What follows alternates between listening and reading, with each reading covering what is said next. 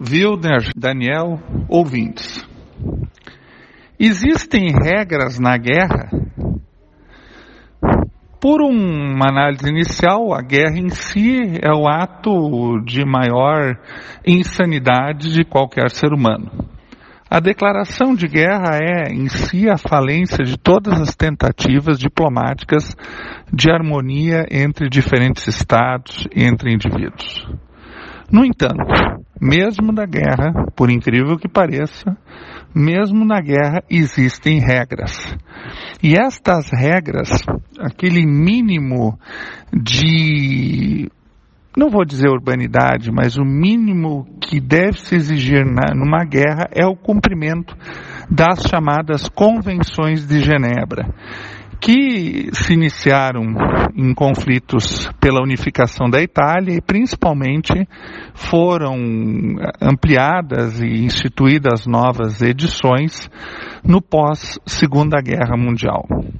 Basicamente, as convenções de Genebra protegem os civis, trazem, por exemplo, a tipificação dos crimes de guerra, e, igualmente, prevêem o que nós uh, verificamos, que é a proteção e o tratamento de combatentes, de adversários de guerra que, porventura, venham a se ferir num combate. Pelas convenções de Genebra, eles precisam ser atendidos pela, pelos, pelas forças médicas que acompanham as tropas inimigas e principalmente, sobretudo, pela chamada Cruz Vermelha Internacional. As convenções de Genebra trazem muito fortemente esse papel da Cruz Vermelha.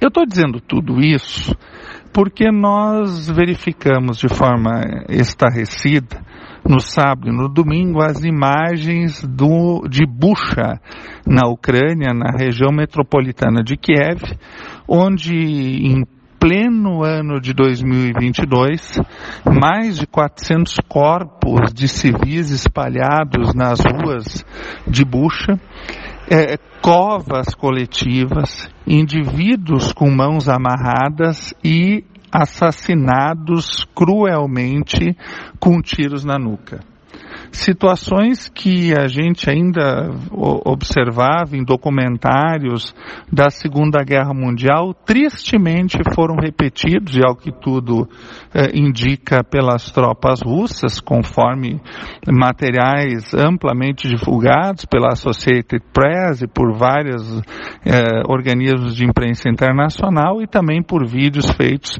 eh, por cidadãos ucranianos. O que, que é importante considerar em todo esse debate que nós vamos verificar agora.